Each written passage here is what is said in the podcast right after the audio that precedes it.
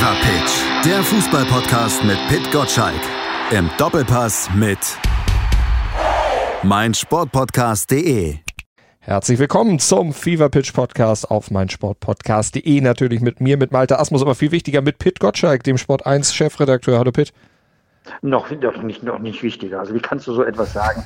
Wir machen doch hier den gepflegten Doppelpass und da ist bei einem guten Doppelpass ist nicht der eine wichtiger als der andere. Hallo, hallo Malte. Hallo, ja genau. Es gehören zwei dazu, zwei, die sich ergänzen mit ihren Fähigkeiten und zwei, die ja, wir könnten eigentlich Happy Birthday singen für Jamal Musiala. Ich glaube, wir tun es ihm nicht an, dass wir singen. Ich glaube, also zumindest meine Singstimme möchte ich keinem zumuten. Wie ist es um deine bestellt?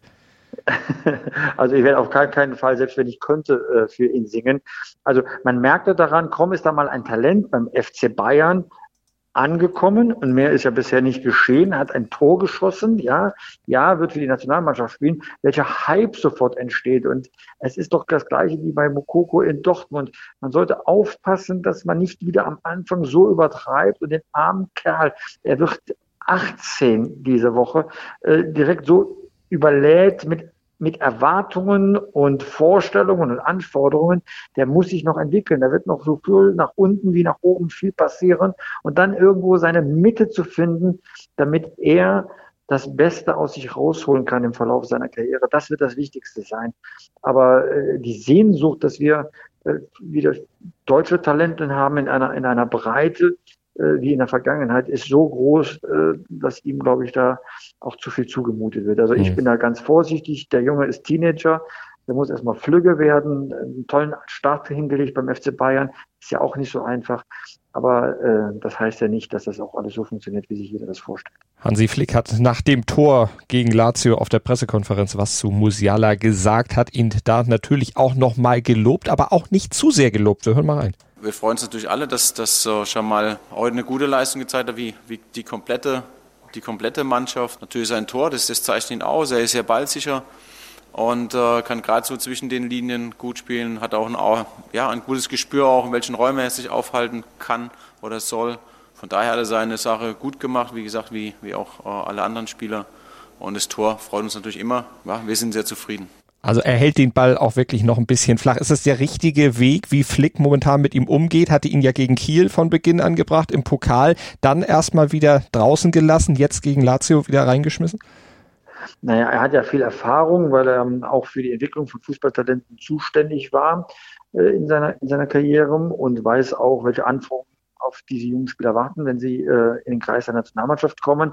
Also ich glaube, er bringt schon die richtige ähm, Temperatur dann, dann an, wie man mit solchen Jungs umzugehen hat.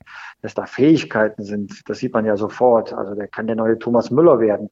Also da sieht man, wie er sich in den Räumen bewegt, äh, wie überraschend er ist und vor allem wie ballsicher und seine Schusstechnik. Wirklich ganz fantastisch. Kopfball kann ich noch nicht viel äh, dazu sagen. Aber äh, das ist definitiv eine Bereicherung, ein belebendes Element. Aber in der Bundesliga oder im Profisport äh, kommt es dann darauf an, konstant diese Leistung abzurufen. Wir erinnern uns an Joshua Kimmich, der das letzte große Talent, das Bayern geholt hat oder sich entwickelt hat.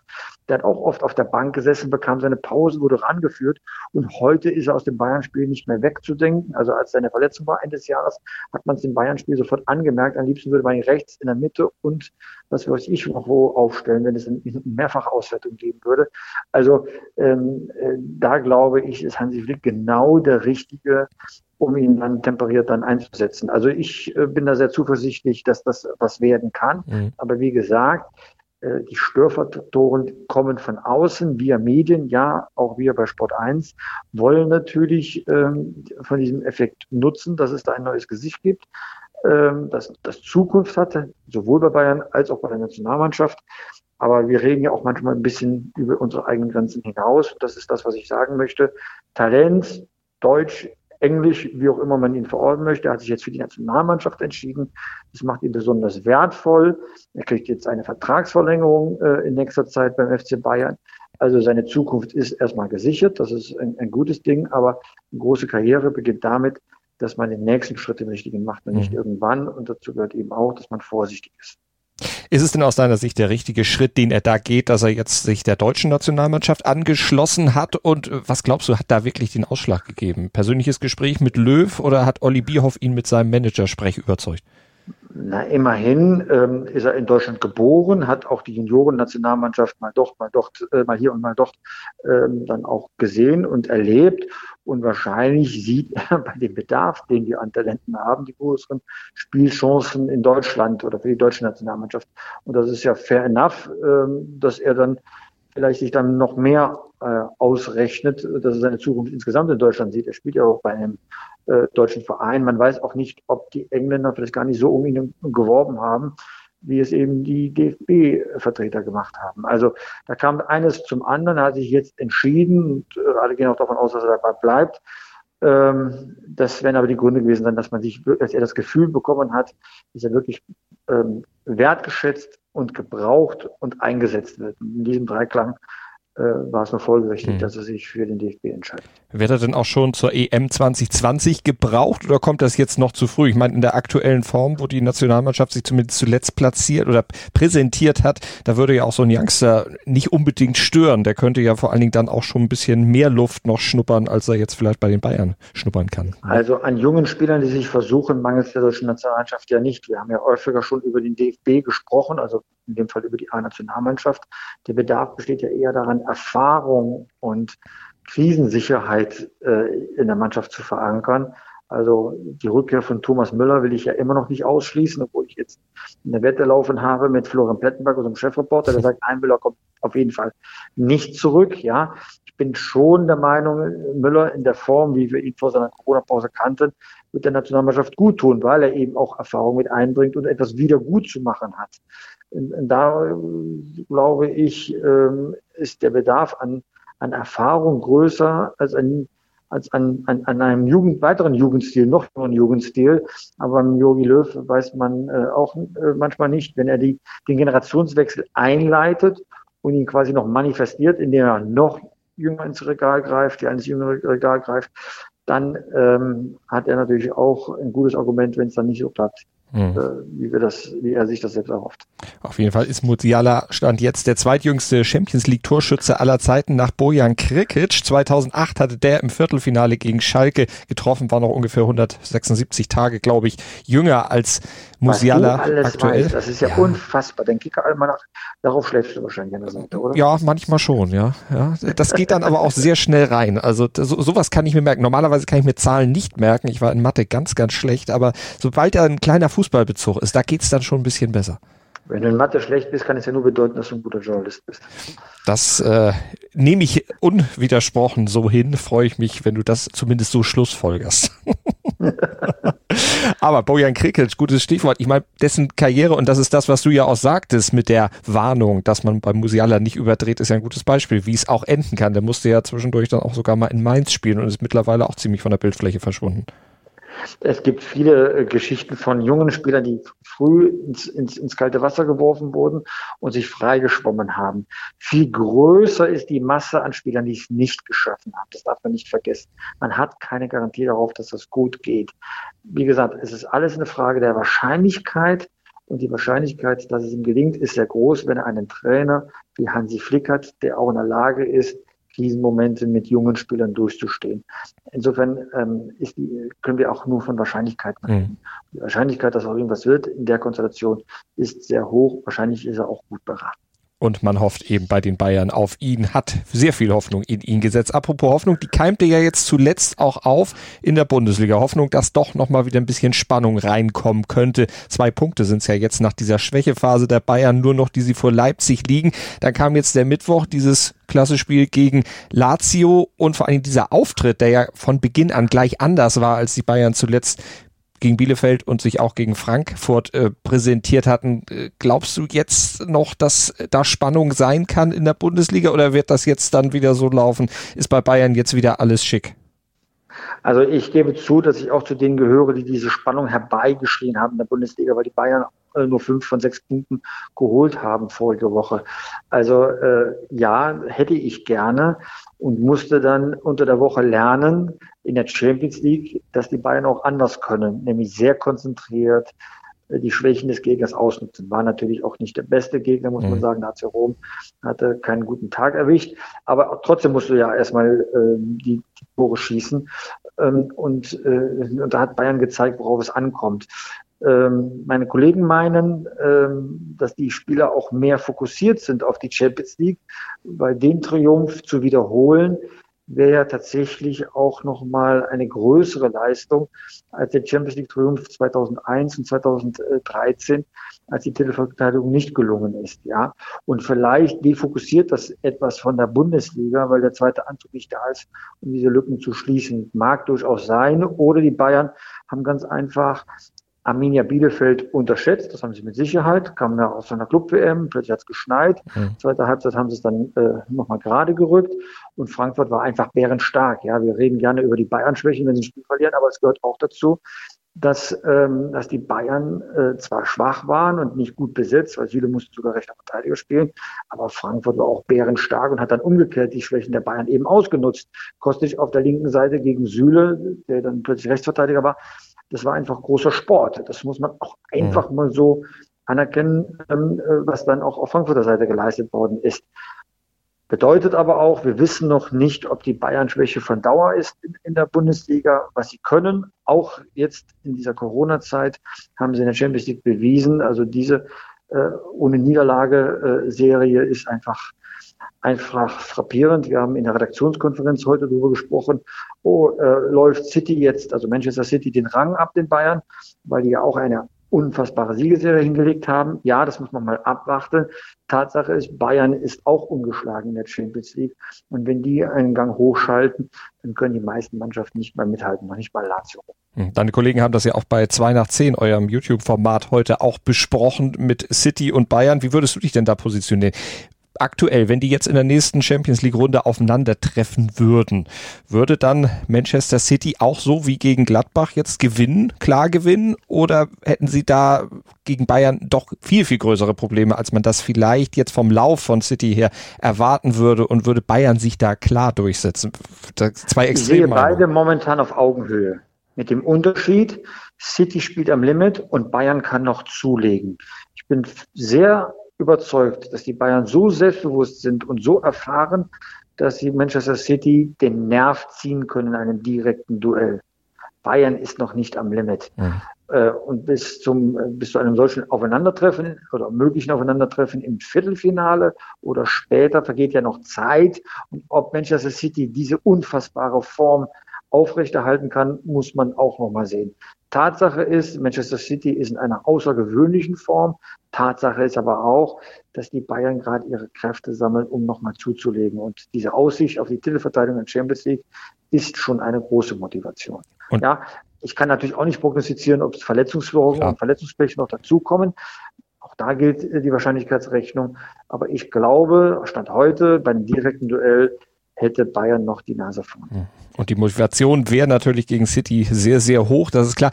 Wie ist denn die Motivation jetzt gegen Köln? Das war ja im Hinspiel durchaus knapp. Da waren die Bayern sich zwar am Ende 2 zu 1 durchgesetzt, aber Köln war ja doch ja, über weite Strecken doch sehr griffig, sehr bissig und hatte ja am Ende sogar mehr Torschüsse als die Münchner. Gut, hat nichts gebracht. Da hat sich die Klasse des FC Bayern natürlich am Ende durchgesetzt, aber sie waren ja zumindest unbequem. Äh, das stimmt, ja, aber bei Köln ist so langsam die, Luft raus. Sie werden irgendwie vielleicht den Klassenerhalt noch schaffen. Ich glaube nicht dass sie ganz nach unten durchrutschen, aber äh, so richtig ambitioniert erscheint mir die Mannschaft auch nicht. Dafür ist sie zu limitiert. Die Bayern Normalform spielen, und das sage ich bei solchen Spielen gerne, dann ist das ein sicheres Ding. Aber was ist schon sicher? Ähm, die Bayern ähm, können da nochmal alles aus sich rausholen. Danach haben sie eine Woche Pause, weil sie im DFB-Pokal ausgeschieden sind.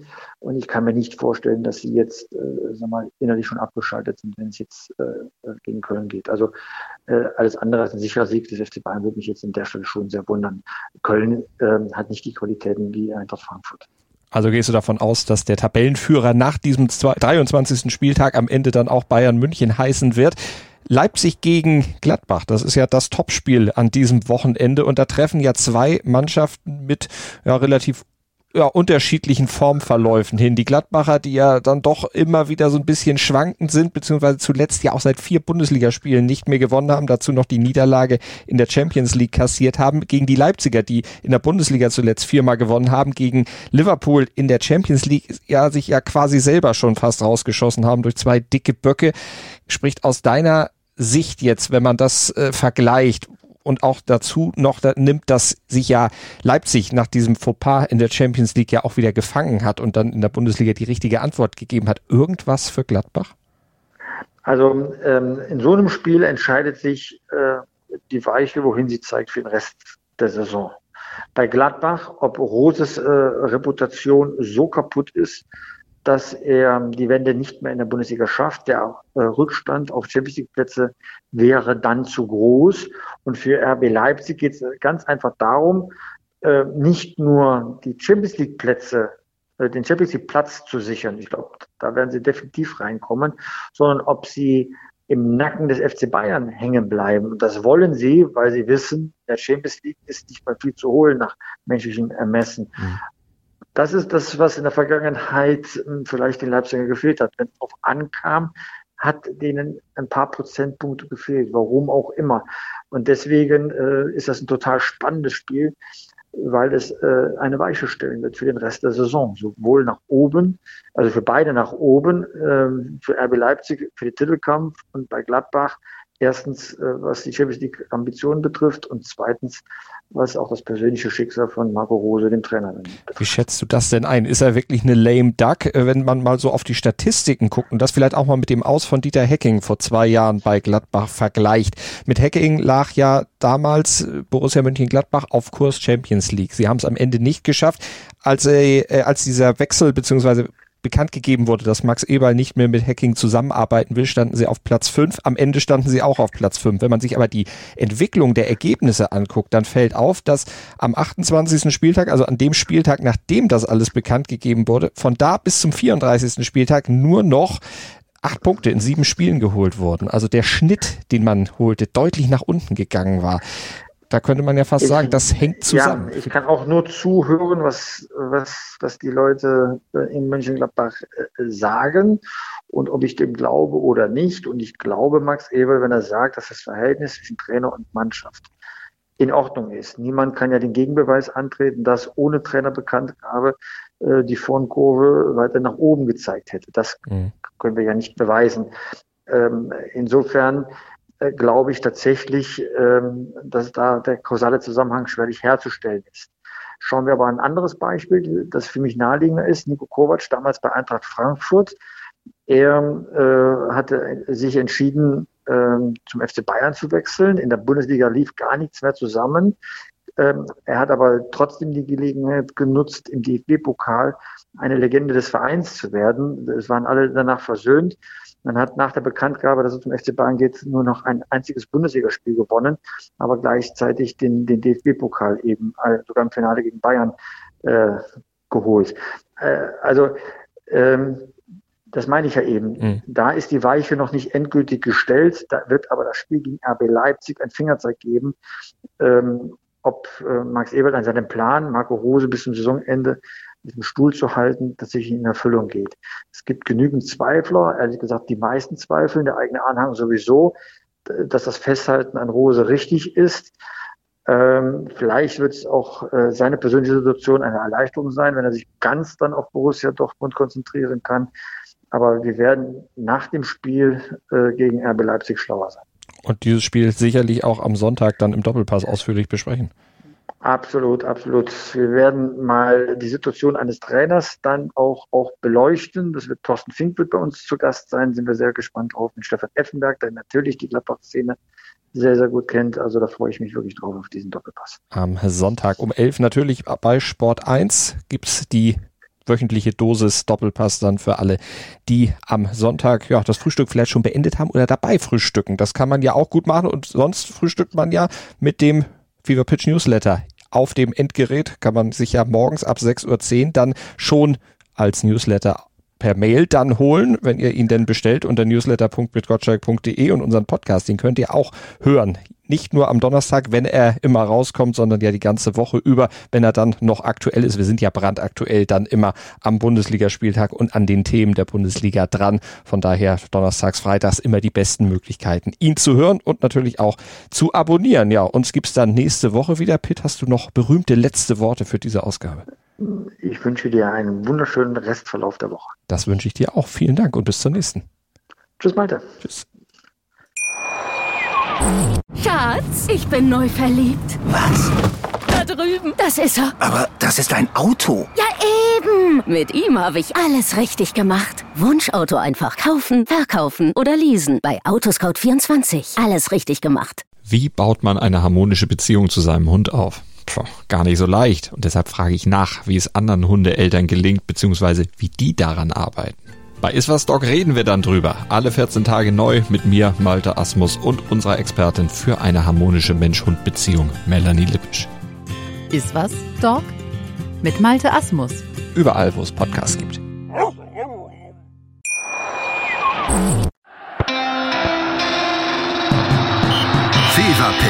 Der Fußballpodcast mit Pit Gottschalk. Im Doppelpass mit meinsportpodcast.de. Schatz, ich bin neu verliebt. Was? Da drüben. Das ist er. Aber das ist ein Auto. Ja, eben. Mit ihm habe ich alles richtig gemacht. Wunschauto einfach kaufen, verkaufen oder leasen. Bei Autoscout24. Alles richtig gemacht.